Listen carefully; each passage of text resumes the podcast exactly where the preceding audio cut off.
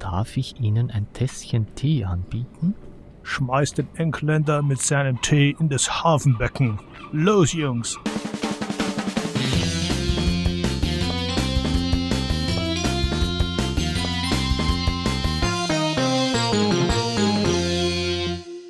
Hallo und herzlich willkommen beim Solo-Spieletreff. Hier sind wieder Martin Und Roland. Ahoi. Heute Folge 25. Es geht um Freeman's Farm. 1777. Ich kann dir ehrlich gesagt gar kein Tässchen Tee anbieten, ich habe nur Wasser hier. Einer der Hauptbestandteile Tees ist Wasser. Ja, aber wenn das Wichtigste fehlt, darf man es nicht Tee nennen. Ach so. Ich habe auch noch Wasser hier. Na schon. Ja, heute sprechen wir wieder über ein Wargame. Doch bevor wir das tun, ein kurzer Rückblick auf die letzte Folge. Es hat Feedback gegeben und es mehren sich hier die Stimmen der Zuhörerinnen, dass wir etwas aus der Coin-Serie bringen sollen, aber auch das Interesse an Yukon Airways besteht. Okay, bei Coin kann ich nur mit Cthulhu-Münzen dienen, aber Yukon Airways können wir uns gemeinsam anschauen. Oder eigentlich nur du, ich hab's an dir geborgt. Richtig erkannt. Aber dazu später mehr.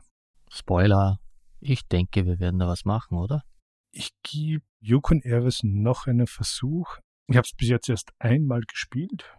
Lag sicher daran, dass ich mir etwas anderes darunter vorgestellt hatte, aber an sich hat es mir nicht gefallen. Ich weiß nicht, ob das generell am Spiel liegt oder am Solo-Modus. Wie gesagt, ich muss es nochmals probieren, mag es auch mit mehr Spielern probieren, um dann eine Antwort geben zu können. Jetzt kommen eh bald die Semesterferien, da wird ja hoffentlich etwas möglich sein. Also ich bin fort. Ja, so ein kleiner Ausflug. Doch abgesehen davon, was gibt es Neues? Der Osprey Verlag hat Undaunted Stalingrad angekündigt, der dritte Teil der Undaunted Serie von David Thompson. Da ist geplant, dass es im Herbst erscheint. Ich habe jedoch gelesen, dass es angeblich keinen Solo-Modus enthalten soll. Das ist richtig. Allerdings ist in der Pipeline für nächstes Jahr dann Undaunted Pacific. Und äh, ich habe auch gelesen, dass überlegt werden soll, dass auch hier dann wieder für diese zwei Titel vielleicht ein Solo-Add-on zur Verfügung gestellt werden kann. Aber das sind momentan nur Gerüchte. Wir lassen uns überraschen und hoffen das Beste. Und da wir schon bei David Thompson sind, wenn diese Folge online geht, ist hoffentlich der Kickstarter für Valiant Defense Lanceress Ridge online. Nachdem das ja Ende letztes Jahres verschoben wurde, soll es jetzt endlich losgehen. Wirst du dabei sein? Ja, ich sag mal, wenn die Versandkosten nicht allzu schlimm sind, ja, ich denke schon. Ich glaube, generell hat hier DVG je nach Kontinent so eine Flatrate und ich glaube, das sind 25 Dollar. Wir werden auf alle Fälle darüber berichten in der nächsten Folge. Ja, dann haben wir extra für den lieben Fudel einen aktuellen Kickstarter, Saurier, The Dinosaur Park Survival Game. Worum es geht, ist eigentlich egal, oder? Es geht eigentlich um Menschen, die von den Dinosauriern flüchten wollen. Es ist kompetitiv für ein bis fünf Spieler, angelehnt eben an das Jurassic Park oder Jurassic World Szenario. Sieht eigentlich ganz nett aus. Was ich am ersten Blick etwas komisch fand, ist, dass es hier Standys gibt und keine Minis. Beziehungsweise als Add-on dann Acryl-Standys. Ich glaube, noch ein Add-on wäre dann Minis für die Survivors und für die Boss-Dinos oder so. Ja, aber es geht um Dinosaurier, der Rest ist ja egal, oder? Oder nicht? Gut. Noch ein Kickstarter. Marvel Zombies, a Zombicide Game. Das geht ja ziemlich ab. Außer bei uns beiden, oder? Ja, bei mir wird sicher nicht gebackt, oder eigentlich aus zwei Gründen. Das eine ist, ich habe schon einen Simon Kickstarter am Laufen und eine meiner Regeln ist, hier keine zweiten gleichzeitig aufzumachen. Der zweite Grund ist, mich interessiert das Zombie-Thema überhaupt nicht. Allerdings, was ich gesehen habe, ist das diesmal anscheinend EU-friendly. Obwohl ich glaube, die Umsatzsteuer muss man doch draufzahlen, aber der Zoll fällt weg. Ja, die ist ja den Ländern verschieden, deshalb vermutlich. Aber ich bin bei deinem Punkt 2, das Zombie-Thema, das interessiert mich auch überhaupt nicht. Und dann hätte ich noch einen dritten Punkt. Ich kann eigentlich keine Superhelden mehr sehen. Gehen wir weiter. Golem soll noch im ersten Quartal 22 bei Asmodee auf Deutsch erscheinen. Das Spiel ist ja auf Englisch auf der letzten Spielemesse herausgekommen. Genau. Etwas, was auf deiner Liste steht? Nein. Sieht interessant aus. Ich bin mir auch noch unsicher. Also kein Must-Have für mich, aber vielleicht für die Zuhörerinnen und Zuhörer. Das nächste, was nicht unbedingt für mich ein Must-Have ist, das zweite Buch von Cantaloupe ist erschienen. Das ist ja die Point-and-Click-Adventure-Umsetzung. Von Friedemann Findeisen. Teil 1 oder Buch 1 hatten wir beide gespielt. Ich glaube, es sind ja eine Trilogie geplant. Mich hat der erste Teil ja leider nicht ganz überzeugt. Ich glaube, ich werde es mir nicht gleich bei Erscheinen holen, vielleicht später. Schauen wir mal. Angeblich soll es ja eine unlösbare Stelle geben im Buch. Ich schaue ja nicht gern in der Auflösung hinten nach. Ich möchte eigentlich versuchen, zumindest versuchen, es ohne Lösung zu schaffen. Und wenn ich dann schon weiß, es gibt da so einen Punkt, äh, ja. Zumindest der Peter vom Einzelspiel-Podcast, der hat schon, er war ja auch vom ersten Teil sehr begeistert. Ja, der Einzelspiel-Podcast hat ja auch ein Interview mit Matthias Wicke gemacht, der Autor von Achinoa. Ganz interessant. Ich würde ja auch gerne Interviews machen, aber Martin hat da kein Interesse daran. Ja, genau. Du kannst mit mir ein Interview machen. Nein, eine sehr interessante Folge. Das Interview war wirklich sehr gut. Das Spiel ist auch sehr gut. Spiele ich sehr gerne. Aber dazu komme ich dann später. Und danach haben sie noch eine neue Folge rausgebracht. Der erste Geburtstag und ein Jahresrückblick. Alles Gute von unserer Seite hier. Macht weiter so, reinhören. Wir haben anscheinend Christian dazu gebracht, dass er jetzt Wargames spielen will in diesem Jahr. Er hat da anscheinend schon in GMT 500 Spiele investiert oder sich angemeldet. Investieren ist bei P500 nicht das richtige Wort. Man meldet sich an, man gibt seine Kreditkartendaten an und wenn es dann soweit ist, wird das dann abgebucht. Da soll ja auch The Hunted erscheinen, der vierte Printdruck die vierte Druck, ja, soll nicht unterschiedlich sein zur dritten Version. Und du sagtest vorher, es ist der Nachfolger. Silent Victory soll da auch erscheinen. Also nachgedruckt werden. Ja, das war der dritte Teil, der im Pazifik stattfand. Von Pegasus und Feuerland ist Fire and Stone ab sofort erhältlich. Auch ein Spiel in der Urzeit mit schöner großer Karte bin gespannt darauf, werde mich da jetzt auch näher informieren. Die Ankündigung ist ja jetzt noch nicht so lange her. Über die letzten Wochen bin ich ja fast zum, oder nicht nur fast, sondern ich bin zum Uhrzeit-Fan geworden, habe öfters Paleo gespielt. Zwar kein einziges Mal solo, sondern nur zu zweit und zu dritt, aber ein geniales Spiel, ähm, hat verdient den Kritikerpreis 2021 gewonnen. Ich hätte schon gedacht, du hast dich zum Urzeitmenschen verwandelt. Ja, das waren die für uns interessanten Neuigkeiten. Erzähl mir doch, was hast du seit der letzten Folge gemacht, lieber Roland? Seit der letzten Folge wieder mal ein Puzzle von Frosted Games gebaut. Das war Raycold, also das Titelbild von Raycold. Das ging übrigens leichter zu bauen als zum Beispiel Terra Mystica oder auch die siderische Konfluenz das Weltraummotiv gibt es doch sehr viel Dunkles. Derzeit bauen wir an Cooper Island und das geht eigentlich recht flott. Weil du sagst, das ist der Raycold. Das Motiv finde ich sehr schön. Ich würde das Spiel auch gern mal spielen, aber das ist ja ausverkauft. Und Cooper Island ist ja auch ein interessantes Spiel. Definitiv ja. Also hast du gepuzzelt wie ein Wilder. Ja, wie ein Wilder ab und zu äh, am Abend neben dem Fernsehen. Ich glaube, drei Abende pro Puzzle. Das heißt, du hast schon vier Puzzle durch. Sind das alle? Oder hast du noch mehr? Na, dreieinhalb jetzt. Ah, okay. Ja, dann kommt noch Fest für Odin und dann sollte hier, hoffe bald ein Kickstarter oder Gamefound und Kickstarter aus der Schweiz ankommen über bedrohte Tierarten. Ich bin gespannt. Hast du neben dem Basel noch was gespielt? Ja, ich glaube, ich hatte es in der letzten Folge erwähnt. Mein Worthington Kickstart ist angekommen.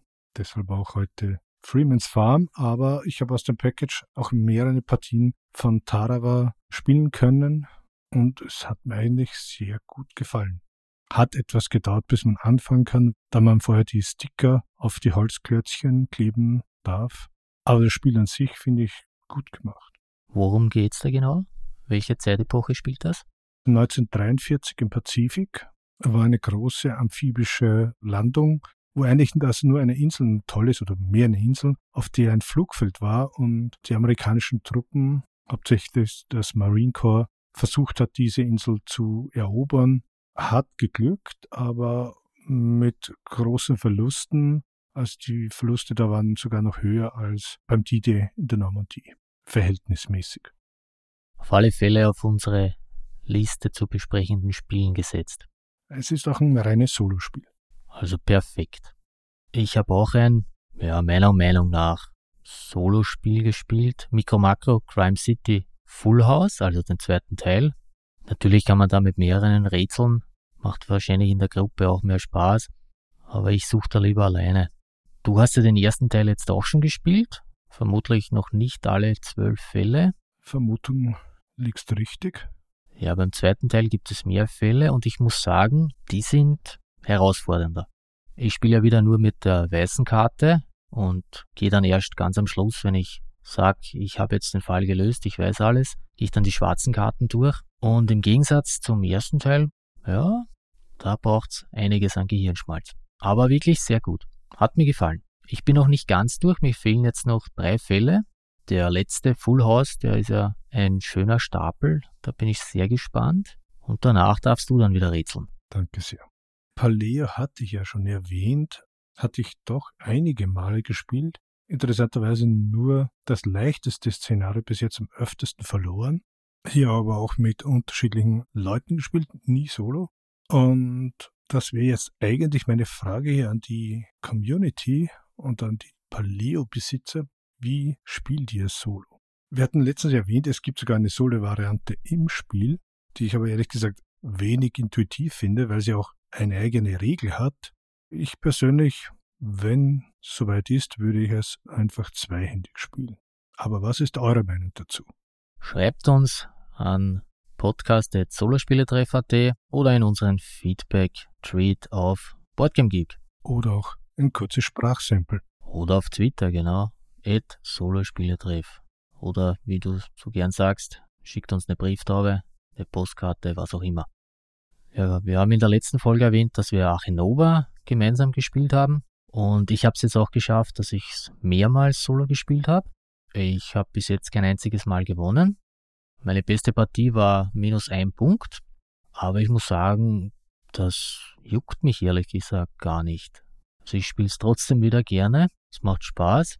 Ja, wenn ich so nachdenke, ich habe ehrlich gesagt gar nicht so auf die Punkte geschaut eher auf die Karten, dass ich schöne Tierchen in meinem Zoo bekomme und das Puzzeln der Gehege in meinem Zoo finde ich auch sehr interessant. Gefällt mir.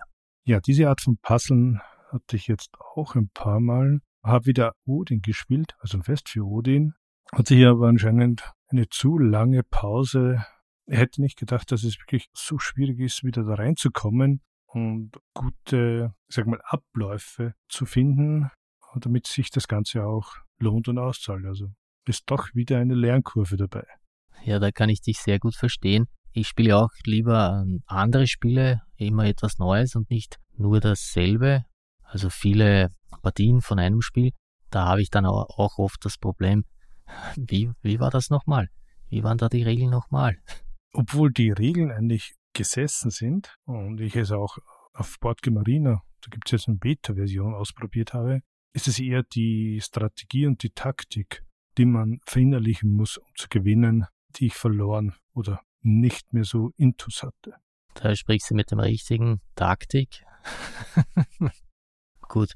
Ja, und in der letzten Folge habe ich auch gesagt, ich möchte 22 endlich Death Medaille spielen. Habe ich geschafft. Gefällt mir auch sehr gut. Ich habe sogar mit dem Grisel gespielt, also mit dem jüngeren Sohn. Ich habe kein einziges Mal gewonnen bis jetzt. Stört mich auch nicht so. Und ich werde mir auf alle Fälle die zweite Staffel holen und den restlichen großen alten, der mir noch fehlt. Sollten wir auch mal gemeinsam probieren. Bin gespannt, vor allem auch auf die Miniaturen. Aber wenn es darum geht, was man jetzt endlich geschafft hat, kann ich Under Falling Skies in die Runde werfen. Das hatte ich dankenswerterweise von meiner Frau zum Jahreswechsel bekommen.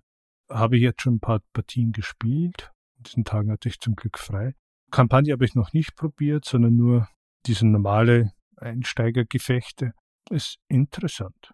Ich komme da immer durcheinander. Du erzählst mir mal von, ich glaube, das andere heißt der Falling Sky. Das Coinspiel heißt Falling Sky. Genau, das ist ja das mit den Raumschiffen. Genau, mit dem Mutterschiff, das die einzelnen kleinen Raumschiffe hier auf die Basis sendet und du versuchen musst, diese abzuschießen, beziehungsweise Energie anzusammeln und an der Forschungsleiste bis nach oben zu kommen und das Spiel zu gewinnen. Ein reines Solospiel. An sich ja.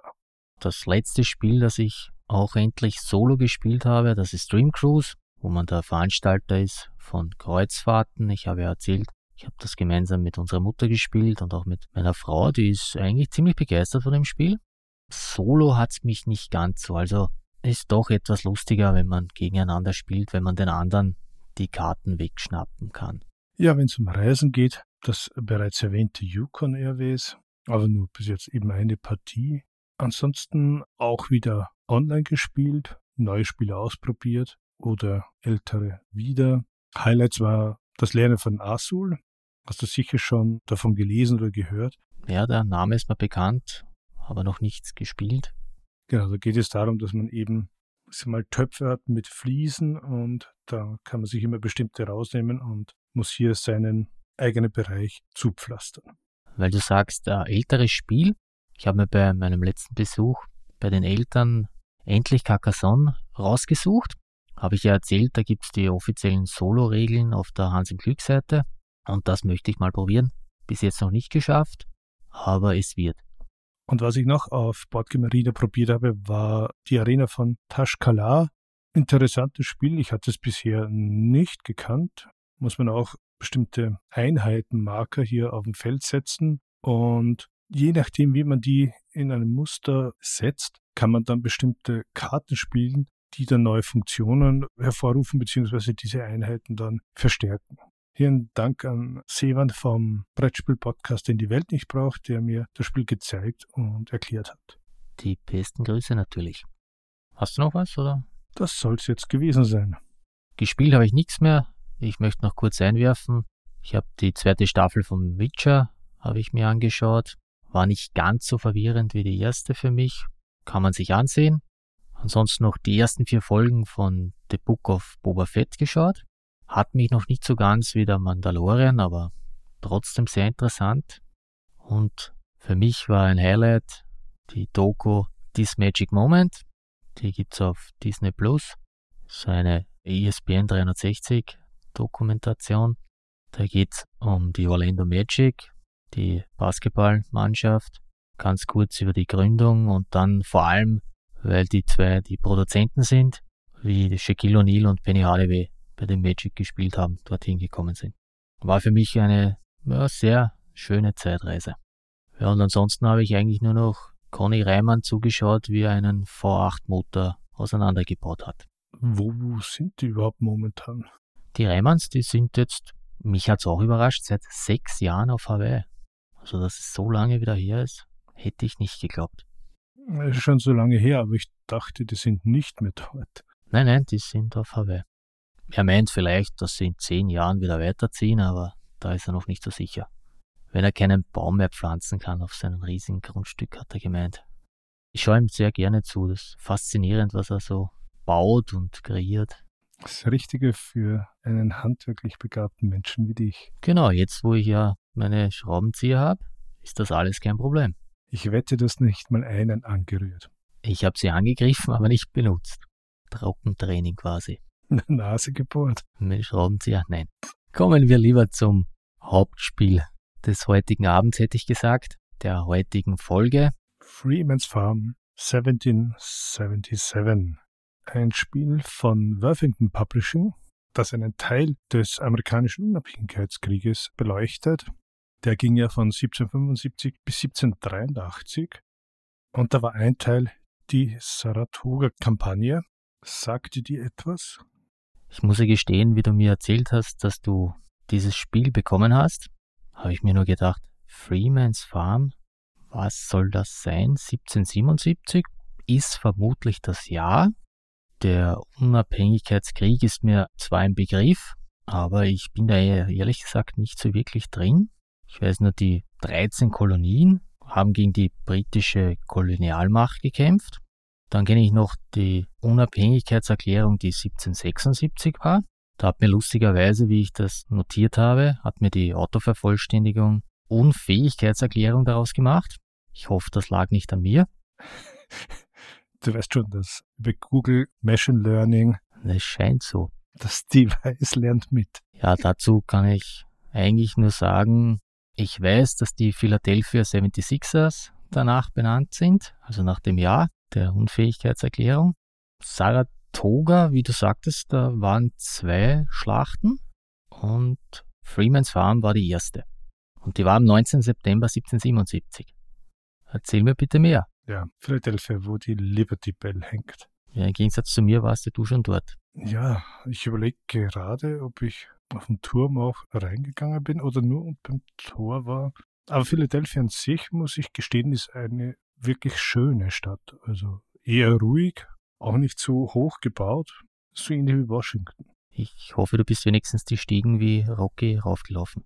Genau, und habe auch unverständliches Englisch gemeint. das auf alle Fälle. Und das Lied dabei gehört. Aber zurück zum amerikanischen Unabhängigkeitskrieg. Ich werde jetzt ja, glaube ich, nicht alle Jahre hier durchkauen, außer es mal gewünscht für eine Sonderfolge. Aber sonst eben hier Saratoga-Kampagne. Kanada gehörte noch zum Commonwealth, zum britischen Empire und dort waren Truppen stationiert und auch in New York City. Und jetzt hatte man den Plan, es musste schnell etwas geschehen, da eben die Aufständischen, nennen wir sie mal so, immer stärker wurden teilweise zu separieren. In diesem Fall die Truppen auf Neuengland abzuschneiden. Das heißt Kanada Richtung Süden und von New York City nach Norden. In der Nähe von Saratoga kam es dann eben zu diesem Gefecht. Wenn man sich auf der Karte vorstellen möchte, ist eigentlich so ziemlich die Nord-Süd-Achse von New York City nach Montreal. Und da ist in der Mitte eben Saratoga. Und hier östlich davon gibt's da den Hudson River da war eben Freeman's Farm, wo es das erste Gefecht gab am 19. September und die Schlacht an sich mit dem zweiten Gefecht dann auf Penny's Heights dauerte dann bis zum 17. Oktober. Die spielt man aber in dem Spiel nicht nach. In dem nicht. Ich habe gesehen, es gibt von Worthington andere Spiele, die auch zum Beispiel diese Hate dann im Fokus haben. Man hat hier einen Spielplan, der eigentlich nicht einmal allzu groß ist. Sieht nett aus, so wie eine alte Landkarte gezeichnet, wie wir sie aus Filmen oder Darstellungen kennen. Und hier sind die Positionen der verschiedenen Truppenteile aufgezeichnet, aber auch ihre möglichen Wege, wohin sie sich bewegen können. Aber dazu später mehr. Abgesehen von dieser wirklich schönen Karte haben wir hier dann noch die Einheiten. Das sind so kleine Holzklötzchen, längliche, die erinnern an die Zäune von Agricola. Das wären hier die einzelnen Einheiten. Es gibt noch runde Holzteilchen, das wären Artillerieeinheiten und verschiedene Würfeln zum Darstellen und für die Moral. Außerdem noch drei verschiedene Kartenstöße. Eine für den amerikanischen Spieler, eine für den britischen Spieler und ein Stoß mit Taktikkarten. Weil du sagst, eine für den Amerikaner, eine für den Engländer. Kann ich mir im Solo-Spiel dann aussuchen, welche Seite ich spiele? Oder ist das vorgegeben? Interessante Zwischenfrage hätte ich vielleicht vorher sagen sollen. Das Spiel ist für ein bis zwei Spieler. Sprich, du kannst als Engländer spielen, du kannst als Amerikaner spielen und du kannst als Engländer gegen einen menschlichen Amerikaner spielen. Und außerdem gibt es eben noch Karten für die Einheiten. Da steht eben der Kommandant drauf, plus wie viele Würfel er hat für den Angriff und eins der Key Features eine Moralleiste. Die beginnt bei 10 und endet dann bei 0. Darunter sind dann die möglichen Kommandos, Befehle, die man damit ausführen kann und eventuelle Dice Modifier. Das Interessante ist, diese Karten sind beidseitig bedruckt Und wenn du die umdrehst, hast du die Version für den Solitärmodus. Okay, das heißt, wenn wir zu zweit spielen, dann habe ich hier die Möglichkeiten und wenn ich nur allein spiele, dann sehe ich auch die Möglichkeiten. genau, für deine Seite die Möglichkeiten, für die gegnerische Seite drehst du um und da hast du hier, ich sag mal, ein Flowchart. Erstens, wenn das eintrifft, führ das aus oder wenn nicht, dann zweitens oder drittens oder viertens. Das heißt, beim Solo steht da nicht drauf, was ich machen kann, sondern das, was passiert, wenn ich das und das mache, was der Gegner macht. Genau, das finde ich eben so interessant an dem Spiel ist, du spielst deine Züge, die ich dann erklären werde, gegen den Bot genauso, wie wenn du sie gegen einen menschlichen Mitspieler spielst. Okay, das heißt, das ist ein wenig so wie bei Winziger Weltkrieg, dass ich meine Züge spiele und dann quasi meinen Gegner bewege. So in etwa, ja. So, nun zurück zum Spiel. Wie gesagt, man hat hier die Landkarte, das Spielbrett. Die Truppen werden hier aufgesetzt. Das sind zum Beispiel auf amerikanischer Seite sechs verschiedene Einheiten plus zwei Generäle und bei den Briten sind es fünf plus den General. Hat auch einen historischen Hintergrund, das hatten wir vorhin nicht erwähnt. Zahlenmäßig waren die Engländer den amerikanischen Truppen unterlegen. Es kam einiges, obwohl sie die Seite der Angreifer eingenommen hatten. Allerdings bestand das aus Berufssoldaten, die auch schon kampferprobt waren, im Gegensatz zu den Amerikanern, wo viele nur einfache Milizsoldaten waren. Über den Ausgang der Schlacht sprechen wir dann am Ende. Hätte man beim Geschichtsteil vorher machen können. ja, aber das wäre ein zu großer Spoiler. Da will ja dann gerne mehr das Spiel spielen. Das Spiel selbst geht über 15 Runden. Das heißt, man hat hier einen Stapel von 15 Aktionskarten, besser gesagt Aktivierungskarten, auf denen eine der Formationen abgebildet ist, plus einen Wert an Momentum, den man generiert. Momentum ist hier auch der zweite Designhöhepunkt, wie man es oft liest oder auch im Film gesehen hat, eben dieses Momentum, der Angreifer ist oder auch der Verteidiger, dass man den Vorteil, den man gerade jetzt erreicht hat, dass man den mitnehmen kann und dieser Schwung, das Pendel für den Gewinn auf seine Seite ausschlagen zu lassen. Das heißt, du hast jetzt drei Aktivierungskarten und wählst eine davon aus. Wenn ich hier jetzt Engländer wäre, entweder Hamilton, Fraser, Phillips und nehme dann eine davon und kann diese Formation dann einem Kommando erteilen. Wenn ich diese Formation aktiviere, verliert sie mal an Moral. Logisch, äh, wer greift schon gerne an oder marschiert gerne. Und wie gesagt, ist diese Moral von 10 bis 0. Und ab 5 gibt es dann Moralchecks. Das heißt, ob die Einheit dann nicht auseinanderbricht, desertiert, eben nicht mehr verfügbar ist.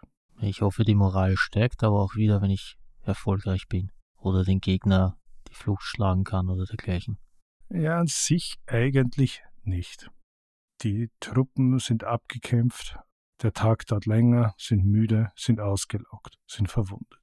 Und wie viel Moral verliere ich da ungefähr? Es ist sicher verschieden, je nach Manöver, was ich durchführe. Nein, es ist eigentlich die Aktivierung kostet dich eine Moral. Okay. Danach hast du eben die Optionen zu bewegen. Das heißt, auch die Aufstellung der Truppen ist historisch gegeben.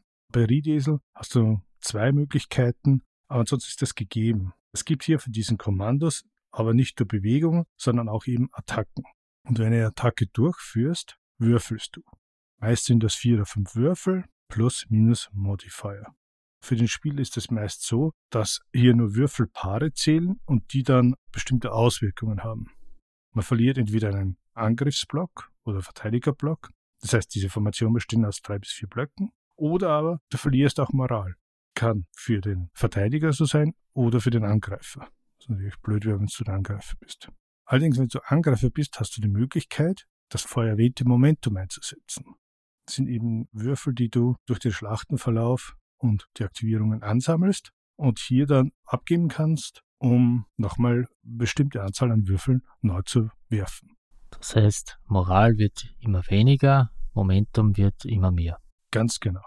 Und wenn du dann jetzt deinen Zug durchgeführt hast, kannst du, das ist eigentlich eine der wichtigen Sachen, eine Taktikkarte kaufen.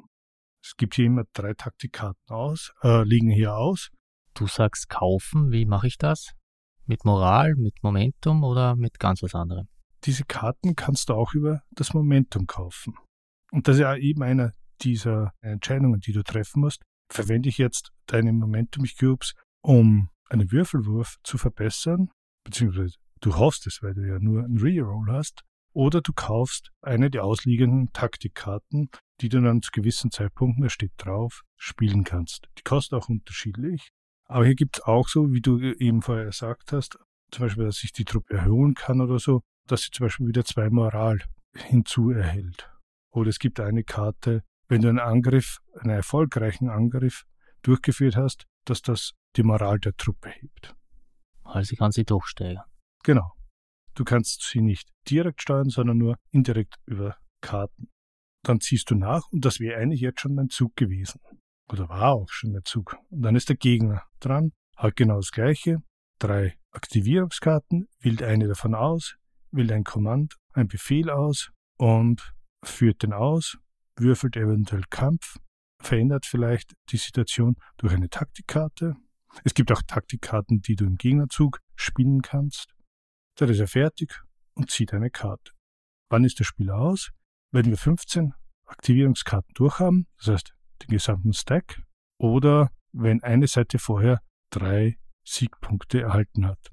Siegpunkte erhält man, indem man entweder Truppen komplett aufreibt oder die einen Moralcheck nicht schaffen oder die Moral auf Null sinkt und aus dem Spiel ausscheidet. Weil du sagst auf Null sinkt. Heißt das dann, dass ich einen Siegpunkt bekomme bzw. verliere? Oder weil du sagst ausscheidest, ist dann die ganze, was auch immer, Einheit weg? Genau. Eine Formation besteht eben aus diesen zwei Werten. Das sind auf der einen Seite die Stärke, die hier durch drei oder vier Holzteile dargestellt wird, plus dem zweiten Wert der Moral. Das heißt, wenn die Blöcke, also was endlich die Soldaten die Gerätschaft repräsentieren, zerstört ist, ist die Einheit zerstört, aber auch wenn die Moral im Keller ist. Okay, jetzt habe ich es verstanden. Das heißt, jede Einheit hat ihre eigenen Moralwerte. Ach so, ja. Wie gesagt, auf dieser Formationskarte, von deren man fünf bzw. sechs ausliegen hat, trägt man jeweils eben die Moral mit. Das ist eben auch, wo diese Truppe positioniert hat, hast du eben bestimmte Dice-Modifier und die Formation darf auch nur bestimmte Einheiten angreifen. Auf der Seite vom Berg oder so, das hast du auf diesen Formationskarten jeweils drauf. Das heißt, du kannst hier nicht wild durch die Gegend fahren, sondern du kannst in bestimmten Mustern agieren. Was noch dazu kommt, in der Mitte ist eben Freeman's Farm, wo es auch eine Mühle gibt. Diese Farm hier ist eben von bedeutender strategischer Rolle. Die bringt meist einen DS-Modifier und ist ein sehr heiß umkämpfter Platz. Auf der Ostseite gibt es einen, die Coulter Farm, die wird auch speziell behandelt, weil sie hier einen gewissen Einfluss hatte und auf der rechten Seite hat man noch Artillerieeinheiten, also Ostseite. Das heißt, es reicht nicht alleine, dass ich jetzt nur die Gegner alle aufreibe, du es so schön genannt hast, sondern man hat ja auch taktische Vorteile, wenn man hier bestimmte Bereiche erobert. Definitiv ja. Auch eben Hamilton, das hier hinter der Mill Creek, kann nicht andere Einheiten, vor allem die was hinter Freeman's Farm sind, angreifen. Das heißt, man versucht dieses zu erobern. Natürlich versucht der Amerikaner auf der anderen Seite genau dasselbe. Und wie du eben gesehen hast, drei Punkte, das heißt, man hat das ziemlich schnell durchgespielt. Wenn man ungeübt ist, sag ich mal eine Stunde, aber ist bis zu einer Dreiviertelstunde oder eine halbe Stunde eine Partie möglich. Weil du sagst ungeübt, gibt es da verschiedene Schwierigkeitsgrade, wie man das anpassen kann? Nein, aber das Lernen der Taktiken und der Möglichkeiten, die der Gegner hat und du hast. Weil ja eben die Formationen sich unterschiedlich spielen. Aber das war jetzt das ganz normale Grundspiel für zwei Spieler. Wenn du gegen den Bot spielst, also Singleplayer-Modus, drehst du deine Formationskarten um. Also nicht deine, sondern die vom Gegner auf den Solo-Modus. Und wenn der Gegner dran ist, wählt ihr halt nicht aus drei Aktivierungskarten, sondern nimmt immer die oberste Aktivierungskarte. Da hast du die Formation draufstehen, gehst zu der Formationskarte, reduzierst die Moral um einen Schritt und gehst dann die Common Sequence durch.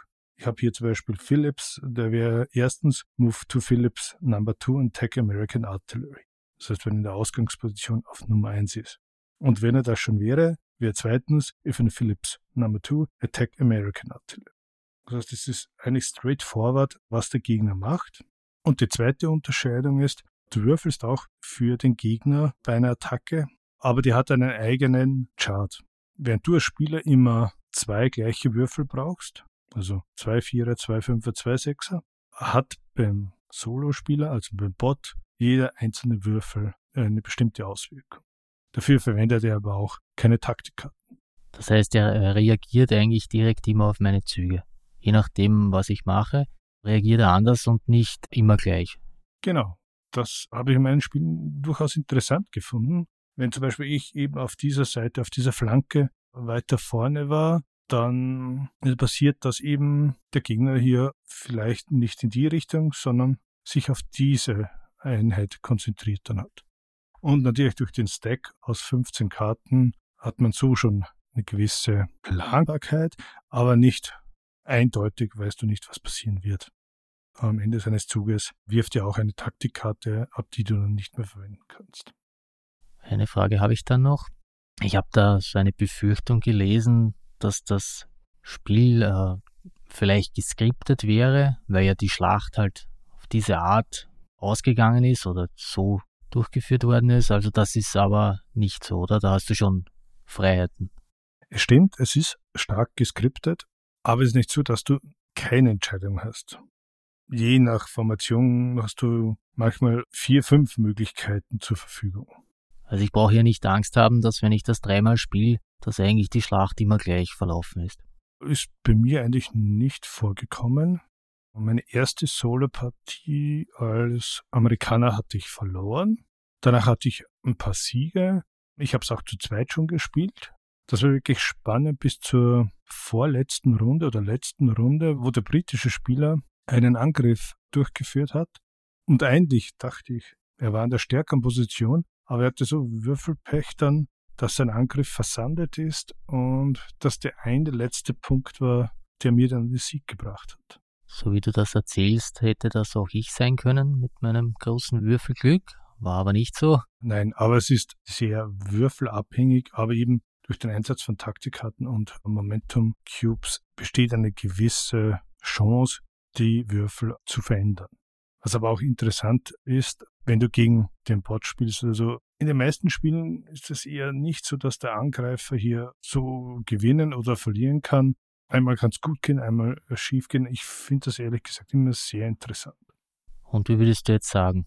Ist es eher ein Spiel, das zu zweit Spaß macht, wo, wie du sagst, mit dem Würfelglück, wenn man gegen einen menschlichen Gegner spielt, wo man viel Spaß hat und das aber im Solo-Modus nicht wirklich rüberkommt? Oder ist das auch sehr interessant im Solo-Modus?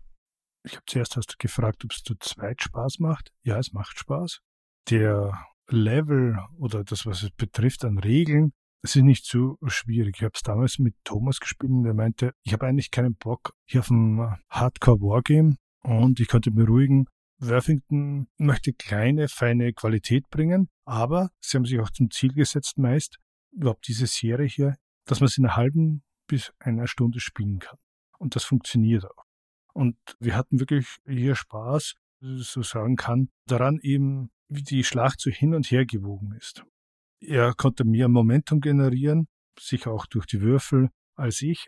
Den entscheidenden Schlag konnte mir dann auch nicht versetzen. War wirklich spannend bis zur letzten Minute. Und deine Solopartien? Waren manchmal auch sehr lange spannend und manchmal, ich glaube, die letzte, da hatte ich als Engländer gespielt, da hatte ich ziemlich bald deutlich mit 3 zu 1 gewonnen. Aber ich habe nie das Gefühl gehabt, dass es komplett unfair wäre. Schwierig zu sagen, aber. Du sagtest 45 Minuten bis zu einer Stunde zu zweit. Alleine? Halbe Stunde? Geht sich das aus? Geht sich aus. Also halbe Stunde, dreiviertel Stunde und du hast eine Partie durch. Also ein eher kleines, aber feines Wargame. Genau. Das war jetzt im Großen und Ganzen eigentlich der Überblick über das Spiel. Ja, gibt noch zwei Player-Ads für jeden Spieler eine, beziehungsweise auf der Rückseite wieder für den Zug des Bots. Wobei, ja, es ist ein guter Bot. Also wirkt nicht aufgesetzt. Nein, also es wurde wirklich mit dieser Sequence, da wurde Zeit investiert und er verhält sich wirklich eigentlich sehr interessant. Also man kann ja nicht immer auf die Situation reagieren, wie man möchte. Durch das, dass man hier selbst auch nur aus diesen drei Aktivierungskarten auswählen kann. Das hat schon etwas so ähnlich wie Memoir zu spielen. Also wo die Karten deine Möglichkeiten zur Aktivierung, Memoir, aktivierst ja auch Truppen oder du spielst eine Taktikkarte. Und das ist hier fast so ähnlich. Du bist limitiert in deiner Entscheidungsgewalt, aber musst hier halt das Beste daraus machen. So soll es eigentlich sein, dass der Bot nicht vor sich hinspielt, sondern wie ein, ja, ein richtiger Gegner, ein menschlicher Gegner ein wenig rüberkommt. So wie ein Schachcomputer, ja. Zwei Sachen jetzt noch aus historischer Sicht, die wir am Anfang nicht hatten. Es gibt hier auch eine deutsche Formation, Einheit dabei. Die ist von Riedesel. Das ist ein Braunschweiger Kontingent von etwa 5000 Mann gewesen, die sich hier den Briten verpflichtet hatten. Braunschweig war damals noch ein Herzogtum und die haben hier eine grüne Farbe, während die Engländer rot sind und die Amerikaner blau. Franzosen kommen aber nicht vor. Franzosen kommen nicht vor.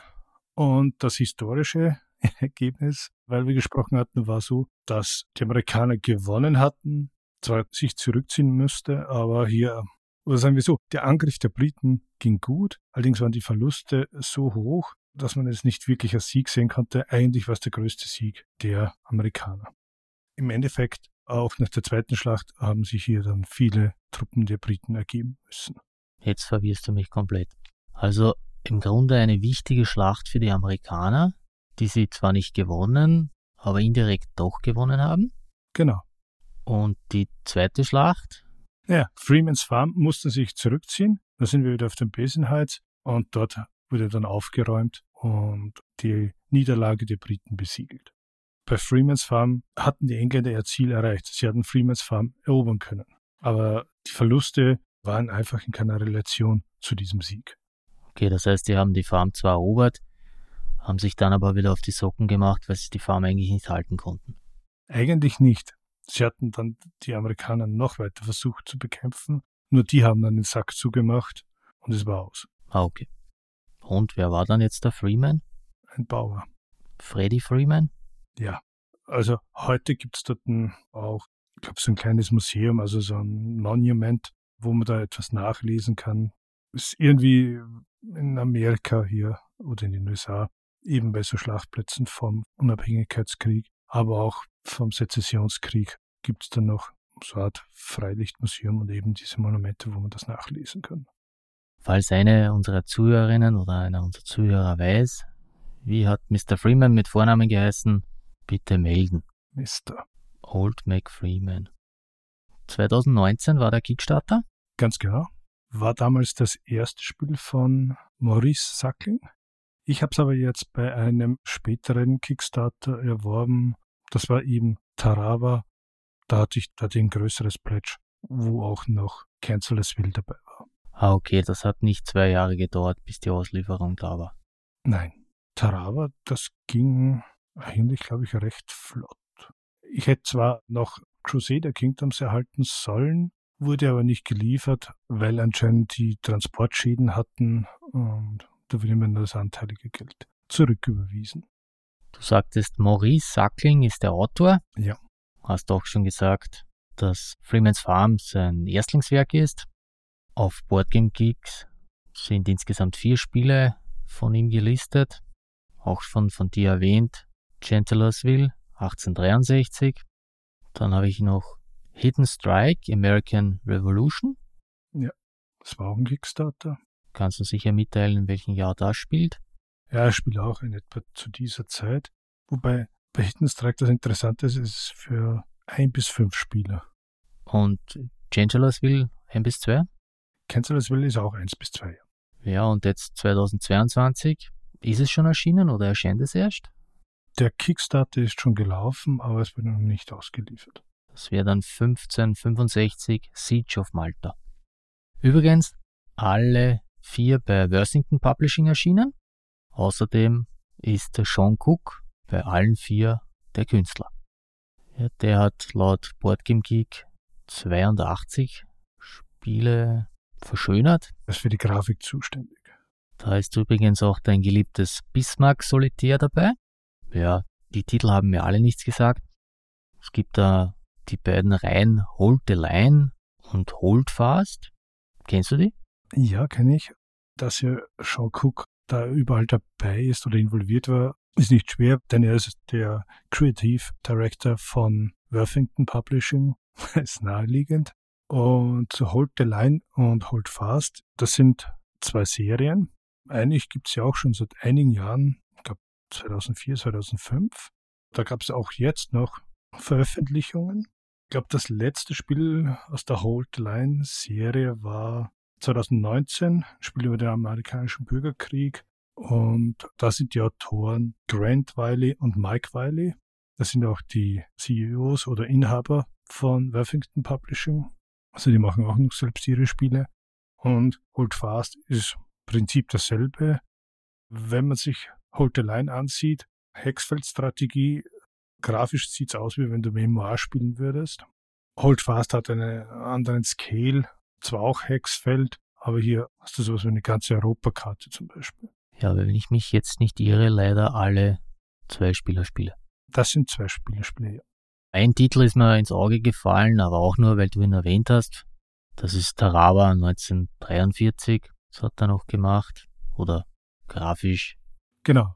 Autoren waren auch hier wieder die beiden Wileys. Und ein Spiel, was du in der letzten Folge erwähnt hast, oder in der vorletzten, Waterloo Solitaire. Da ist auch einer der drei Autoren. Stimmt. Aber ich möchte nochmal zurückkommen zum Maurice Sackling. Du hast hier die vier Spiele erwähnt. Es gibt aber noch mehr Spiele von ihm. Eins kennst du vielleicht noch. Machen wir ein kleines Quiz.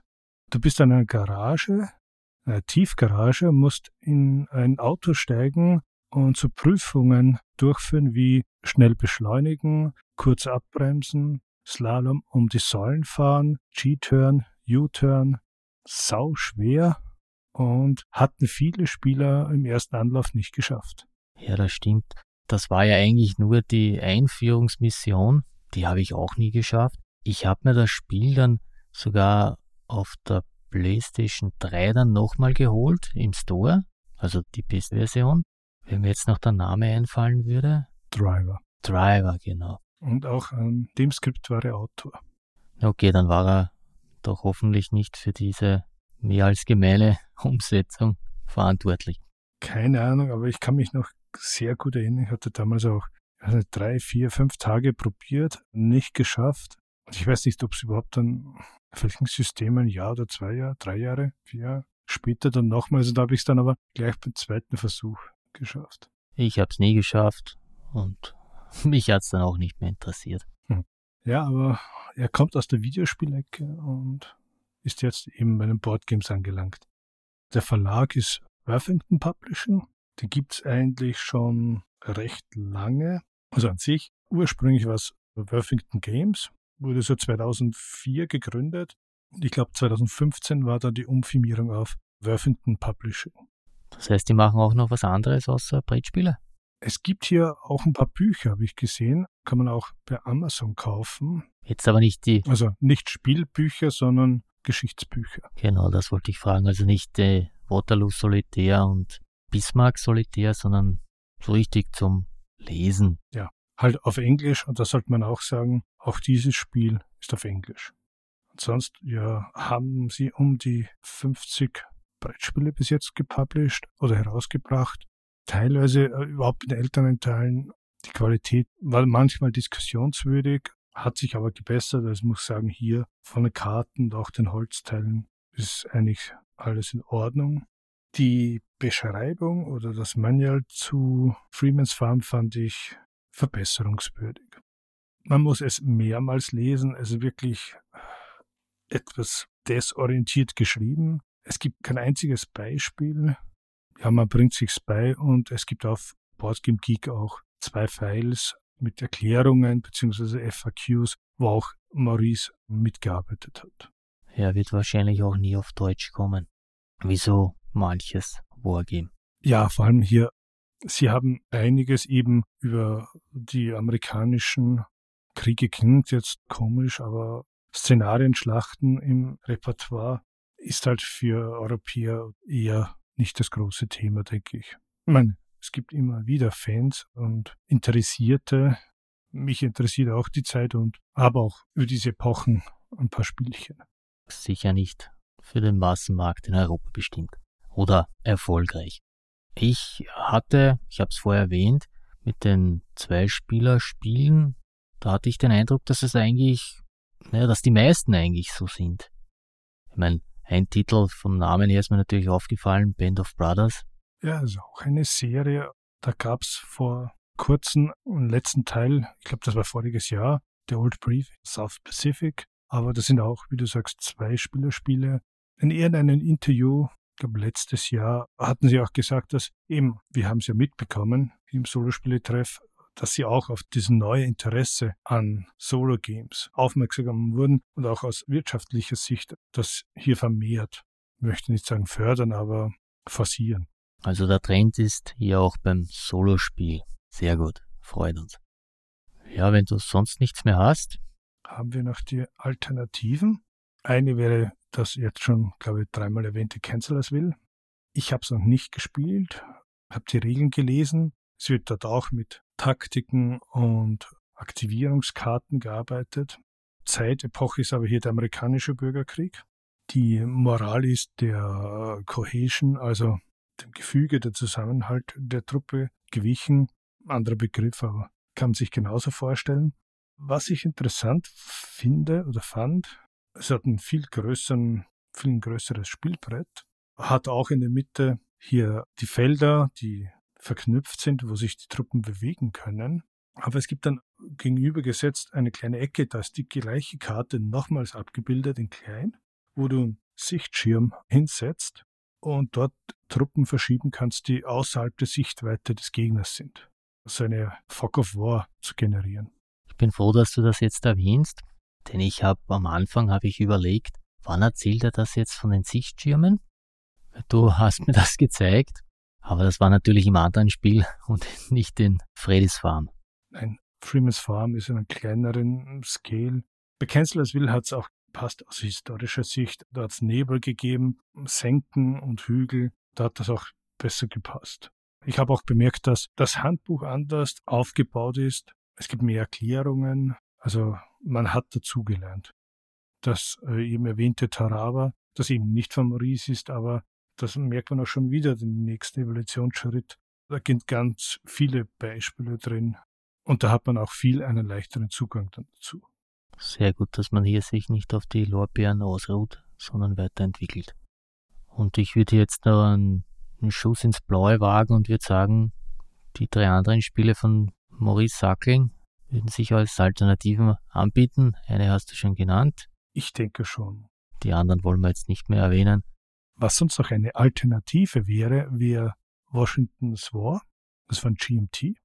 Kennst? Das Spiel selber nicht. Das ist ein Card-Driven Game. Ich habe es mir damals gekauft als Alternative zu Twilight Struggle. Habe es auch einige Male mit meiner Frau damals gespielt gehabt. Was mir an diesem Spiel eben sehr gefallen hat, war diese Asymmetrie, die eben auf einem großen Skill ganz gut zurechtkommt. Auf der einen Seite eben die Briten, die Engländer hier Steamrolling und auf der anderen Seite die Amerikaner, die eher auf Verzögerungstaktiken zurückziehen, Bevölkerung überzeugen spielen. Das wird nochmals interessant werden, wenn, wir hatten es voriges Jahr erwähnt, das Solo-System rauskommt. Dieses Add-on von GMT, wo eben sechs Spiele hier Solo-Modus versorgt werden. Noch wurde es nicht verschickt, soll aber heuer noch passieren. Fast hätte ich gesagt, A Few Acres of Snow. Nur da sind wir auch in der falschen Epoche, denn das ist ja ein paar Jahre, Jahrzehnte später im französisch-britischen Krieg. Ist auch ein Kartenspiel, kann man auf Yucata mal spielen. Wer möchte, darf mich gern herausfordern. Aber ansonsten denke ich, das war's fürs Erste. Das reicht ja auch schon. Das heißt, dein Fazit für dieses Spiel ist durchwegs positiv. Definitiv. Also wer Interesse hat, ein bisschen Klötzchen hinterschieben mit Tiefgang, was nicht sehr lange dauert, für den ist es definitiv etwas. Preislich nicht ganz so günstig und ich würde es mir bei einem europäischen Händler besorgen. Außer es gibt eine günstige Kickstarter-Variante, aber Worthington schreiben auf deren Shopseite selbst, dass EU-Bürger nicht direkt bei ihnen bestellen sollen, weil das teuer werden kann. Ja, das ist ein kleines Problemchen, wenn es über einen großen See kommen soll. Sie geben selbst ein paar Händler an und wenn man danach googelt, man wird schon fündig. Also wenn ihr spielen wollt, es ist erhältlich. Genau. Beim Händler oder wer Lust hat bei mir. Ja, da melde ich mich an. Semesterferien. Ich sperre zu. Hm, ja, vorher groß reden und jetzt zusperren. Ja, und bevor wir dann irgendwann mal Chancellorsville besprechen, müssen wir uns unbedingt vom Winde verweht anschauen. Und Fackeln im Sturm. Ja, aber bis das passiert, wird noch einige Zeit vergehen. Ich denke, wir werden ja wieder mal ein anderes Thema als nächstes anschlagen. Auf alle Fälle. Wir wollen ja ein wenig Abwechslung. Nicht immer, sage ich mal, ähnliche Spiele, sondern öfters mal was Neues. Also neu bis zum nächsten Mal. Viel Spaß, habt Freude, gebt uns Feedback. Und spielt schön. Mit besten Grüßen von Roland und Martin vom Solo-Spieletreff. Wir hören uns beim nächsten Mal. Übrigens gibt es die Homepage www.freemansfarm.com. Hat aber nichts mit dem Spiel zu tun. Ist ein Bauernmarkt. Auch nicht schlecht. Na gut, dann sind wir draus.